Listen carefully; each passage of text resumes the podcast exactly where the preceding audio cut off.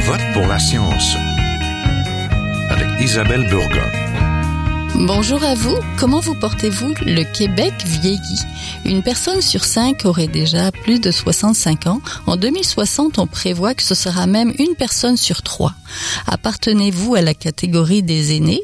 Si oui, vous avez probablement entendu parler de la gérontechnologie. Ce sont des produits et des services technologiques destinés à faciliter la vie quotidienne, comme des détecteurs de chute, des messages de rappel pour des rendez-vous chez le médecin, et même un assistant culinaire électronique pour continuer à cuisiner à la maison. C'est un virage encouragé par le gouvernement du Québec. Son plan d'action 2018-2023, un Québec pour tous les âges, désire favoriser le vieillissement actif des personnes vieillissantes et maintenir le plus longtemps possible les aînés à domicile. Alors, comment vieillir à la maison avec l'aide de la technologie tout en conservant une approche humaine? Nous en parlons tout de suite. Restez là.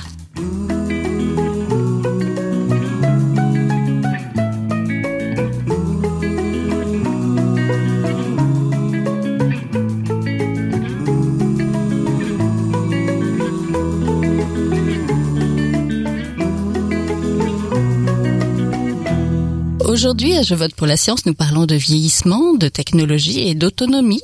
Bien sûr, la technologie peut nous faciliter la vie et renforcer notre autonomie à tous, mais comment peut-elle influencer notre quotidien lorsqu'il est vieillissant? Aujourd'hui, nous sommes en compagnie de Pascal Lehoux. Elle est professeure titulaire à l'école de santé publique de l'Université de Montréal. Euh, votre programme de recherche actuel, je pense, s'intitule Infieri et porte sur la conception, le financement et la commercialisation de l'innovation responsable en santé. C'est bien ça? Oui, tout à fait. Bonjour. Bonjour. Nous sommes aussi en compagnie de Nathalie Billère. Elle est ergothérapeute à l'école de réadaptation de l'Université de Montréal. Elle est chercheuse au centre de recherche de l'Institut universitaire de gériatrie de Montréal. Ça, c'est un centre affilié au CIUS, au centre sud de l'île de Montréal. C'est bien ça? Oui, c'est bien ça. Bonjour à vous aussi. Bonjour. Bienvenue.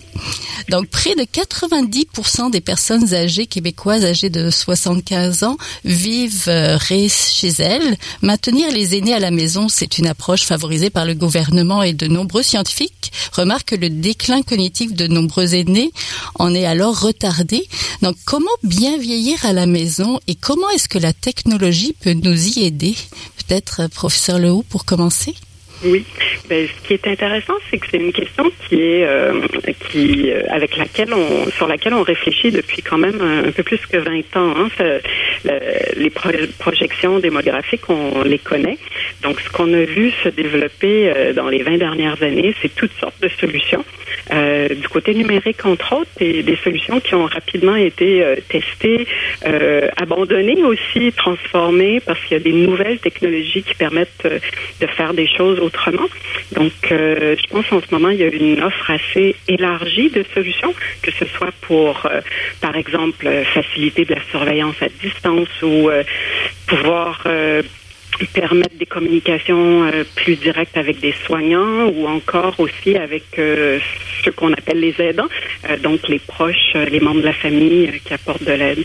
Donc une pléthore de solutions ont été développées et, et font encore l'objet d'études. Oui, professeur Bière, qu'est-ce qu'on connaît justement peut-être du déclin cognitif et euh, de comment justement lutter pour que la personne reste longtemps euh, à la maison et vieillisse dans son environnement. Bien, on sait que en vieillissant, le cerveau euh, subit des modifications. Il y a des modifications qui sont normales, qui sont liées à l'âge, qui font en sorte que on va se rendre compte qu'on est peut-être un peu moins vif ou qu'on a parfois un peu de difficulté à, à retrouver des informations ou à se rappeler de certaines choses. On peut parfois aussi avoir un déclin cognitif qui va être associé à l'apparition d'une maladie comme la maladie d'Alzheimer et les maladies apparentées. Qu'on sait, c'est que pour euh, garder notre cerveau en santé euh, le plus longtemps possible, c'est important de s'engager dans des activités qui sont significatives pour nous et qui sont stimulantes sur plein d'aspects. Par exemple, sur le plan cognitif, oui, comme évidemment la lecture, mais aussi des activités qui nous permettent de faire euh, l'activité physique et d'avoir des activités sociales, donc de rencontrer des gens, de sortir de chez soi et de participer dans sa communauté. il existe des technologies qui de plus en plus essaient de, de favoriser ce type d'engagement. Mais je dirais que le plus important, c'est de choisir ce qui est significatif pour nous et de s'assurer d'avoir une vie qui est active. Oui, c'est aussi un marché grandissant avec euh, le vieillissement démographique dans les pays occidentaux, ce qu'on appelle la silver economy en, en France, je pense. Tout ça, ça a un coût. Est-ce que le Québec, le, qui a un régime de santé publique, favorise l'adoption de ces technologies, professeur Lehoux? Oui, bonne question. Euh, c'est qu'il y a eu euh, et qu'il y a toujours euh, certains incitatifs de marché, puis on va viser ces clientèles avec des solutions. Ce qui est intéressant et à la fois qu'on peut questionner, c'est qu'il y, a des solutions qui ne visent pas que la santé, elles vont viser aussi d'autres activités plus larges de la vie. Mais effectivement, c'est on l'a d'abord perçu comme un marché à investir. Mhm. Puis, euh, d'un point de vue de santé publique, euh, à ce moment-là, la question qui se pose, c'est euh, est-ce qu'on veut pouvoir intégrer dans un système de santé de services sociaux publics ce type de solution? Comment on fait pour savoir quel est leur impact réel, si elles sont bénéfiques, est-ce qu'ils ont réussi à bien encadrer leur utilisation? Donc, oui, ça, pose des questions à l'interface des systèmes de santé publics et de ce que euh, les familles elles-mêmes sont prêtes à consentir pour, euh, pour offrir euh, des technologies à leurs aînés. Oui. Et ce genre de technologie, professeur Billard, est-ce que le régime de santé publique favorise leur adoption ou est-ce que ça serait mieux dans un régime avec un peu plus de privé? Je ne sais pas, qu'en pensez-vous? Ben, en fait, le régime public a déjà d'excellentes solutions mises en place pour euh, le, ce qu'on appelle les aides techniques, donc tout ce qui est euh, euh, des, des, aides qu'on peut déployer au domicile, comme un, banc pour prendre sa douche, mhm. les fauteuils roulants. Donc, il existe déjà tout un système mis en place qui pourrait, je pense, aussi s'appliquer à des technologies qu'on pourrait dire de plus haute technologie, donc des aides technologiques un peu plus sophistiquées. Maintenant, l'enjeu qu'on a, c'est de pouvoir vraiment montrer la valeur ajoutée de ces aides technologiques nouvelles pour le maintien de l'autonomie ou le maintien à domicile. Donc, je peux comprendre que le système public, avant de rajouter des nouvelles aides technologiques à sa banque euh, d'aides qui techniques qui peuvent être euh, remboursées par la Régie de l'assurance maladie, par exemple, il faut s'assurer que c'est un investissement qui en vaut la peine. Maintenant, est-ce que le privé a un rôle à jouer? Ben, c'est sûr que moi, j'ai tendance à prôner l'accès euh, pour tous si on a mm. effectivement la démonstration que ça soutient bien le maintien à domicile tel que prévu. Oui, puis on a tous euh, maintenant une tablette ou un téléphone proche de nous aussi qui peut faciliter aussi pas mal de choses déjà là. Tout à fait. Euh, je pense aussi que les, les personnes âgées, on, ne peut pas mettre les personnes âgées dans une grande catégorie, mm. mais on sait qu'il y a de plus en plus d'adoption des nouvelles technologies par les personnes âgées, notamment là, avec euh, la pandémie. Donc, on a aussi un grand intérêt des personnes âgées pour les nouvelles technologies. Donc, le, le moment serait propice là, pour qu'on ait une bonne réflexion à ce sujet. Oui, on parle de gérons technologie et je vais le répéter. On parle de gérons technologie, mais ce terme peut être stigmatisant. Ces technologies peuvent aider de nombreuses personnes en perte d'autonomie et pas seulement les aînés, n'est-ce pas? Tout à fait. En fait, le terme gérant technologie, à la base, a été euh, inventé, si je peux dire, pour parler d'une nouvelle science. Donc, l'étude de la technologie à partir de la lunette du vieillissement. Euh, ce qui ne veut pas dire qu'on ne doit que développer ou utiliser des technologies qui euh, visent spécifiquement les aînés. Il y a aussi tout un courant qui va plutôt euh, euh, favoriser le développement de technologies que l'on dit universelles, c'est-à-dire qu'elles peuvent permettre de servir à un ensemble de populations qui présentent différentes difficultés ou situations de handicap. Donc, viser l'universel va permettre aussi de pouvoir inclure le plus possible les personnes âgées qui peuvent, par exemple, être en perte cognitive ou avoir des difficultés à bien voir ou à bien entendre. Oui, professeur Lehoux, je suppose que Gérons Technologie aussi. Oui, puis je voulais rebondir. Je trouve que c'est super intéressant ce que Nathalie Billard partageait sur le design universel, parce que euh, je pense que c'est super important aussi de le réfléchir en termes de soins et de services euh, hospitaliers. on peut maintenir les gens euh, à domicile longtemps, mais ils vont avoir recours à l'urgence, à des examens de laboratoire, à des services spécialisés. Puis hier, j'avais une discussion avec un chercheur en sciences infirmières qui disait, ben, si on réussit dans nos établissements de santé, à les rendre euh, accessibles aux personnes euh, plus vulnérables, donc plus âgées. On va les rendre accessibles à tout le monde.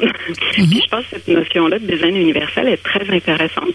Puis pour ce qui est du terme gérontotechnologie, euh, Nathalie Bière nous a donné une bonne explication. En même temps, il y a son pendant. Moi, je, je le voyais du côté commercial aussi. C'est comme si on ajoute euh, la clientèle cible à la technologie, ce qui est ce qui est pas une chose qu'on fait nécessairement ou qui est qui est nécessairement utile. Par exemple, on n'a pas le mot pour les technologies pour les enfants. Mm-hmm. c'est ce que, je trouve en soi euh, révélateur. Mais, euh, mais je pense que la, logique du design universel devient très intéressante, non seulement pour réduire la stigmatisation, mais aussi pour réfléchir en termes de frugalité. Euh, pendant COVID-19, on a vu se déployer aussi des solutions relativement simples et beaucoup plus accessibles pour, par exemple, utiliser des tablettes pour pouvoir faire de la thérapie à distance, de, de l'activité physique, du soutien aussi de, de groupe, de l'interaction. Puis je pense qu'on a intérêt à réfléchir en termes de frugalité numérique. Oui. Et qu'est-ce que la COVID peut changer, la pandémie peut changer par rapport à ces technologies-là qu'on essaye euh, de déployer pour aider à la santé finalement, aux personnes qui sont peut-être moins autonomes ou vieillissantes? Peut-être de mon point de vue, moi, ce que la pandémie a révélé, ou en tout cas a mis encore plus clair, c'est un souhait qui est exprimé par euh, la population vieillissante, mais aussi par leurs enfants, euh, qui est de vouloir des soins euh, qui sont prodigués avec soin. Mhm. Donc, au-delà des solutions technologiques, les, ce que l'on souhaite, c'est c'est avoir une interaction qui qu'on sent personnelle, qu'on sent authentique. Quand le mot dignité revient très souvent, euh, puis je trouve que la pandémie va peut-être nous obliger, à, au-delà des solutions qu'on a réussi à déployer, c'est comment les maintenir dans, dans le cadre de soins qui sont prodigués avec soin, donc avec des personnes qui sont disponibles et attentives. Oui. Professeur Billard, est-ce que vous voulez euh, oui, ben, je suis, je vais tout à fait dans le même sens. Euh, en fait, je pense que le, la pandémie nous a amené vers un autre extrême, c'est-à-dire qu'on avait auparavant peut-être peu d'intégration des technologies dans un contexte de maintien à domicile, sauf peut-être dans des cas plus spécifiques, euh, notamment liés peut-être à la télésanté ou le suivi des maladies chroniques, où on commençait à avoir davantage de technologies. Mais là, avec la, pandémie, on est comme allé à un autre extrême où ça nous a forcé à adopter ou à déployer des technologies qu'on n'aurait pas adoptées autrement. Et je pense qu'il faut revenir un peu à un équilibre. Donc, on se rend compte que ni un ni l'autre de ces extrêmes n'était peut-être la situation idéale. C'est de repenser à l'utilisation des technologies, mais effectivement en gardant le tout humain, c'est-à-dire en s'assurant que la personne va toujours recevoir euh, les soins et services dont elle a besoin, et que ce soit d'un proche ou du système de santé. Oui, donnez-moi un exemple de ces soins extrêmes ou ces technologies extrêmes qu'on a déployées qui peuvent pas ben, par exemple, je dirais euh, le fait de n'avoir que des contacts sociaux euh, via euh, diverses plateformes technologiques, par exemple Zoom ou FaceTime. On, on sait tous qu'à partir d'un certain moment, il y a une limite à ce type d'interaction via la technologie. On peut faire plein de choses. On peut demander à la personne de nous faire visiter son appartement à distance. On peut lui demander de nous parler de son état de santé à distance. Mais à un moment donné, le, le contact humain favorise l'ouverture à l'autre et la compréhension de sa situation de manière définitivement, je pense, plus, euh, plus complète et humaine, en tout cas, que uniquement via la technologie.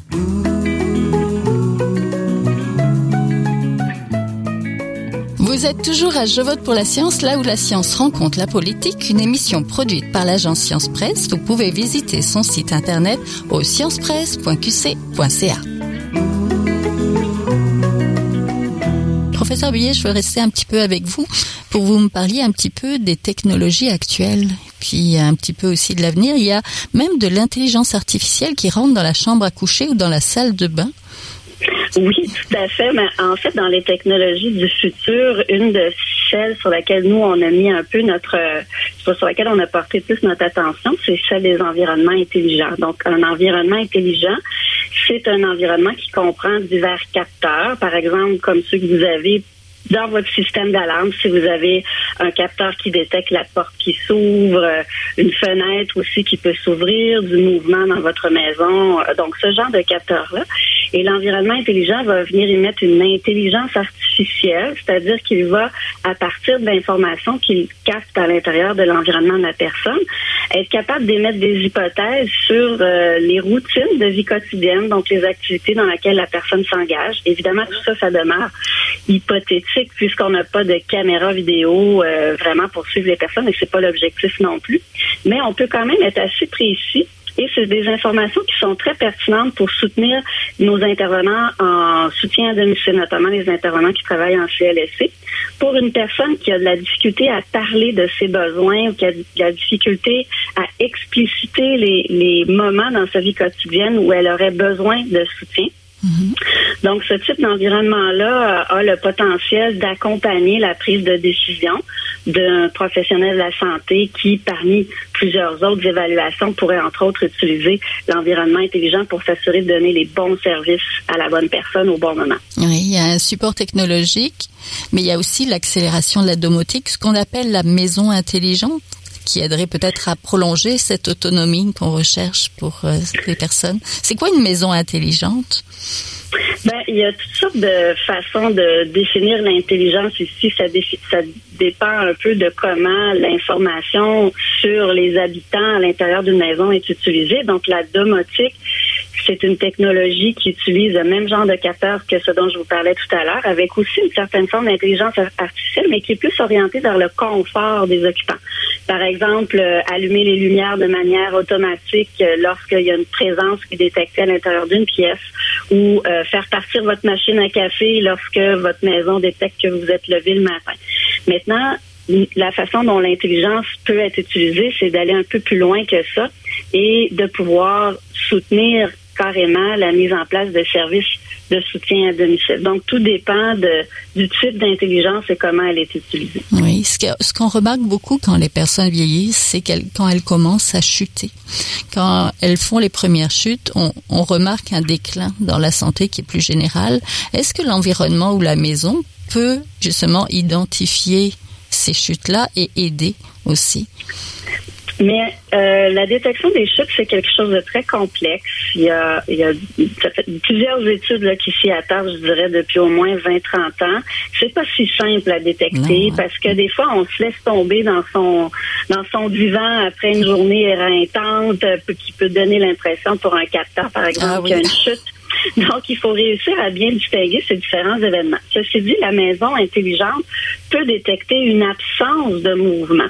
Donc, si quelqu'un fait une chute et que pendant plusieurs heures, on détecte aucun mouvement, mais aussi aucune sortie ou entrée de la maison, ben, on peut émettre l'hypothèse qu'il y a une situation critique qui est arrivée mhm. et ça peut valoir la peine d'aller faire une petite visite. Mais pour détecter les chutes, ça prend des capteurs vraiment beaucoup plus sophistiqués. Oui. Professeur Lehou, votre programme de recherche donc porte sur euh, la conception, financement et commercialisation de l'innovation responsable en santé. C'est quoi l'innovation responsable en santé? C'est de l'innovation qui est conçue et développée en cherchant d'une part à réduire les inégalités de santé, parce que ça reste une source importante là, quand on regarde au fil de la vie. Euh, le cumul des morbidités, des comorbidités fait qu'on ne vieillit pas tous de la même façon. Mm-hmm. Euh, puis ça se préoccupe aussi de pérennité des systèmes de santé. Donc comment arriver à cibler une solution au bon niveau d'intensité euh, de soins qui est requis?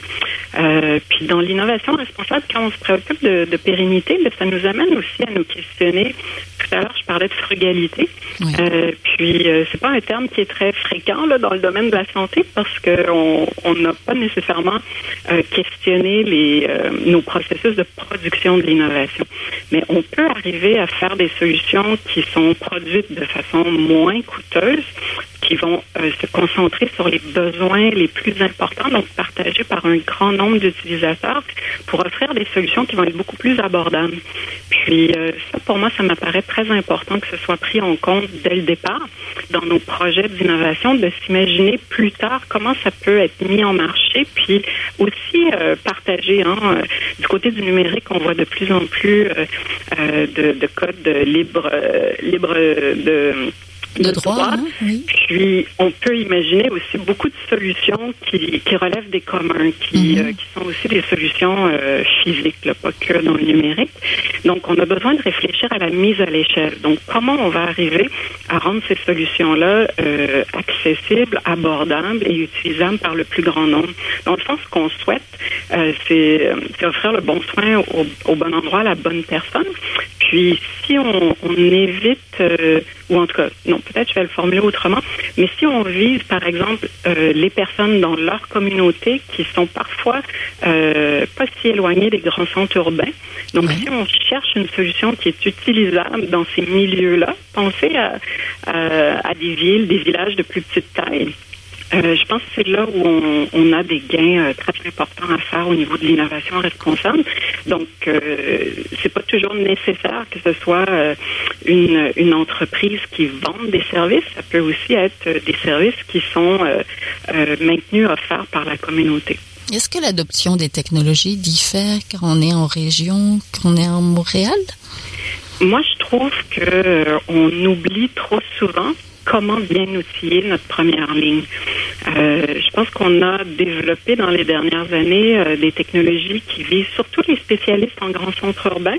Or, on a besoin d'outiller aussi, euh, que ce soit les médecins de famille, les infirmières, les travailleurs sociaux, les gens en réadaptation qui se déplacent au domicile des patients. Je pense qu'on a besoin de les comprendre comme des, acteurs super importants dans le, maintien à, long terme de, la santé donc trouver des outils pour eux utilisables dans ces communautés-là. Oui, applicable sur le terrain finalement, mm-hmm. comme on dit. Lorsqu'on parle de technologie, notre crainte est souvent que l'approche humaine soit mise de côté. On oppose souvent l'humain à la technologie. Comment faire pour allier les deux, pour rendre la technologie proche de l'humain, si je peux mm-hmm. formuler comme ça? Peut-être professeur Le ou pour l'instant, et puis... Oui, oui. Ben moi, trouvé que c'était une drôle d'opposition euh, humain et technologie, parce que la technologie, elle est profondément humaine dans le sens qu'elle est produite par des humains. Or, euh, pas tous les humains sont bons en soi ou sympathiques en soi. Mm-hmm. dans la technologie, on retrouve euh, les qualités, les vertus et les travers des humains.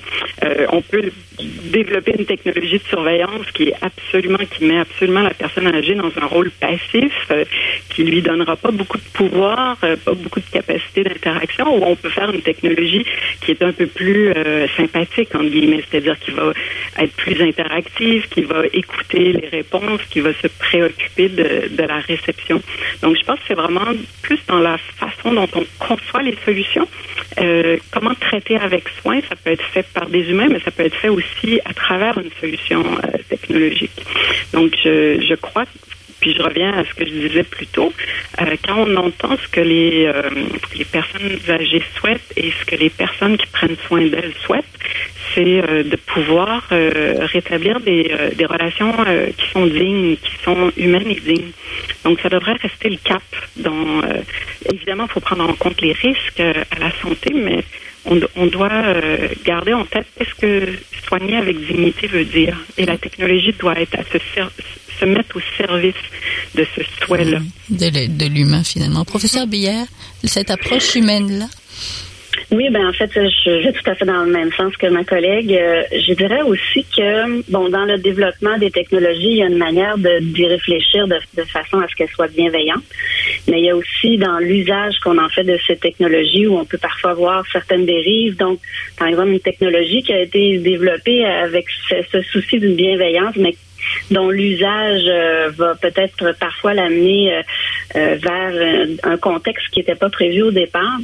Et pour s'assurer qu'on en fait un bon usage de cette technologie-là auprès des personnes âgées, c'est clairement de les impliquer dans la démarche et dans la mhm. discussion aussi, et autant pour le développement des technologies là, que pour leur usage. euh, si, si les personnes âgées souhaitent continuer à avoir du, du soutien bienveillant, qu'est-ce que ça veut dire exactement? Qu'est-ce que ça veut dire recevoir aussi du soutien humain? Parce que je, je suis pas convaincue qu'une personne âgée a envie de voir cinq intervenants soutien à domicile venir chez elle à tous les jours en rotation. Mm-hmm. Il y a des moments où ils ont probablement pas envie d'avoir un soutien humain, puis d'autres moments, oui, où c'est important. Donc, les impliquer dans cette discussion va faire en sorte qu'on va s'assurer de répondre à leurs besoins. Oui, vous parliez tout à l'heure d'un design universel qui s'utiliserait plus aisément par le plus grand nombre et peu importe la nature de la vulnérabilité. Comment on fait ça? Ah ben ça c'est une, une, bonne question. En fait, euh, il y a tout d'abord des experts du design universel, donc des, des professionnels qui réfléchissent aux éléments de conception qui permettent de rendre un objet euh, universel. Euh, mais je pense que pour bien le faire, encore une fois, c'est d'impliquer les personnes qui sont visées. Euh, si on veut que notre euh, notre technologie vise à la fois euh, des personnes qui ont des difficultés cognitives ou des difficultés sensorielles, ben il faut mettre à profit la compétence qu'ont ces gens-là de leur propre situation, de leur propre contexte, et donc de travailler ensemble avec des experts du design universel pour s'assurer là qu'on fait quelque chose qui répond aux besoins, mais aussi qui va être durable, par exemple, et qui va être utilisable. Oui, professeur Leroux. Leroux, mm -hmm. pour terminer, est-ce que justement l'innovation responsable peut être justement intégrée et le design universel et les besoins spécifiques individualisés finalement de la personne Comment on fait ça? Oui, complètement. Euh, avant de faire mon doctorat en santé publique, moi, j'ai été formée en design industriel. Donc, euh, la, notion du design universel, c'est d'abord faire appel à la créativité, puis à la capacité de trouver des solutions. Donc, euh, ce que je crois qui est intéressant dans l'innovation responsable, c'est qu'il y a des contraintes qui deviennent excessivement créatives. Comment on fait pour assurer de la frugalité? Comment on fait pour assurer, par exemple, l'empreinte carbone du numérique est à réduire? comment on fait pour euh, inclure les, les, personnes avec euh, des, euh, des, vulnérabilités dans le processus de conception? Pour moi, tout ça, c'est matière à créativité, à audace un peu.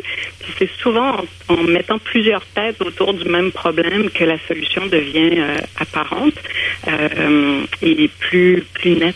Donc, c'est un appel à la créativité et à bien mobiliser l'expertise terrain. Oui, en fait, à la collaboration, mais même du patient partenaire. On parle beaucoup de patients partenaires en ce moment. Donc, à aller chercher euh, la personne aussi qui va l'utiliser finalement.